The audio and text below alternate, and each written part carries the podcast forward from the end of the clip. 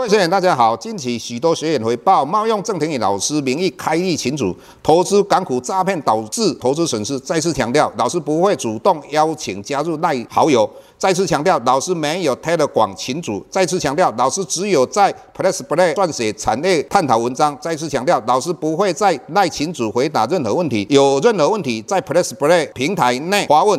再次强调，老师不会教大家投资港股，老师只有投资台股，请大家勿点选不明的赖群组以及连接，任何信息请审慎评估并提高警觉，切勿上当受骗。郑重呼吁，请勿盗用郑庭宇老师本人名义发文，冒用他人名义发文，以触犯伪造文书罪，请勿以身试法。接下来本周影片开始，各位大家好，又到我们本周解大盘的时间。我想你如果你喜欢看电影的话，《洛基》这一部电影应该看过哈，里面有一句非常经典的话，就是说，人生不在于你出钱有多重，而在于每次承受打击后，你可以继续往前行。那在股票市场也是一样的观念，不在于一档赚多少钱，或是说你去年赚多少钱，而是说在股票崩盘的时候、大跌的时候，你还屹立不摇。那我们来讲到这四天。可以讲说，台湾股市的黑天鹅，什么黑天鹅呢？过去我们时常看到某些人在报章杂志讲到说，今年有八个、十个的黑天鹅，这是一个不正确的观念。所谓黑天鹅，就是你意想不到事情发生。我举个例子，像雷曼兄弟倒闭，那大家之前认为雷曼兄弟他的信用平等是 AAA Plus，他不会倒闭的，结果他倒闭了，这个叫黑天鹅。当他倒闭了，影响到股市呢？那台股这个礼拜投资人。为什么这么忐忑不安？因为没有任何这么大的黑天鹅来影响股市，结果台股好像自攻一样，跌了一千一百九十点。那很多投资朋友就开始会问了：接下来台股会不会继续往下跌？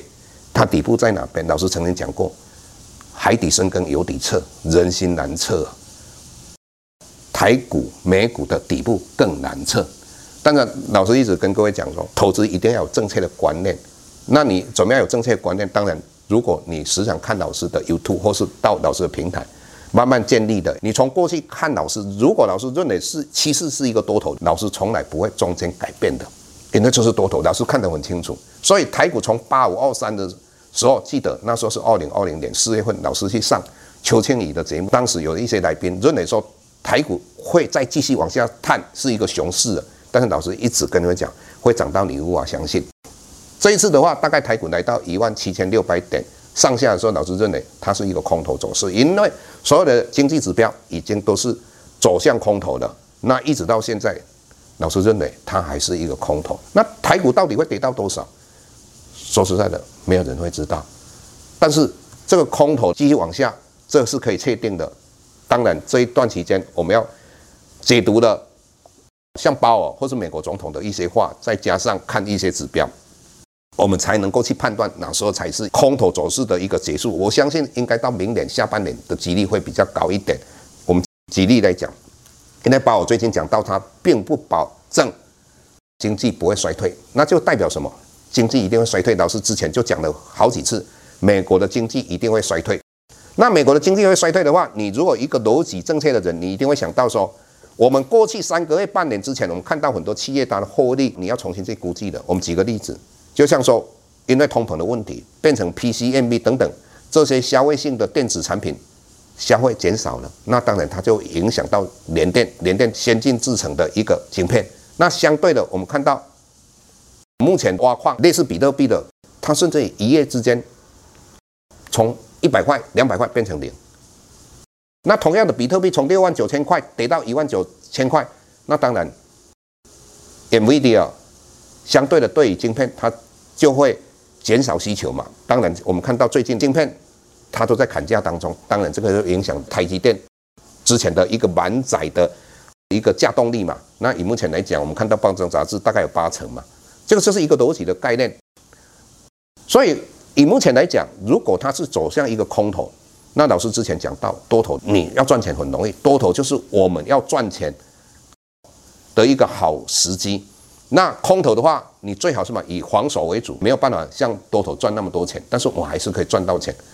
那以目前来讲，你如果除了做多之外不会做空做避险的话，那老师会建议你，如同朱元璋讲过，朱元璋在助理明朝的时候，他讲到了高职强，高职强就是说，各位以目前来讲，你的心理素质要高，你不要随便看到说现在股市又一个反弹，就是强反弹，润的底部就到了。那第二个广积粮，广积粮引起一减，就是我必须要存很多米嘛，但是你现在是什么？把钱存起来，不要随便买股票。如果你目前来讲自己没有很强的一个判断力，或是说你不会做一个避险，那再来的话就是缓称王嘛。以目前来讲，你就当十大嘛，就不要在股票里面进出嘛。那当然，如果你要进出的话，我个人认为我们在平台里面也会跟各位分享很多正确的观念、投资的逻辑，再加上有些股票可以做多，有些股票。你最好是做空啊，做多了怎么样做？做空的大概怎么样做？那这个我们在平台上都会跟大家分享。谢谢各位。下周台股个股当中，老师精选的十几档个股做重点分析。想要了解老师到底精选哪些个股，欢迎订阅 Plus Play 互惠内容。下周见。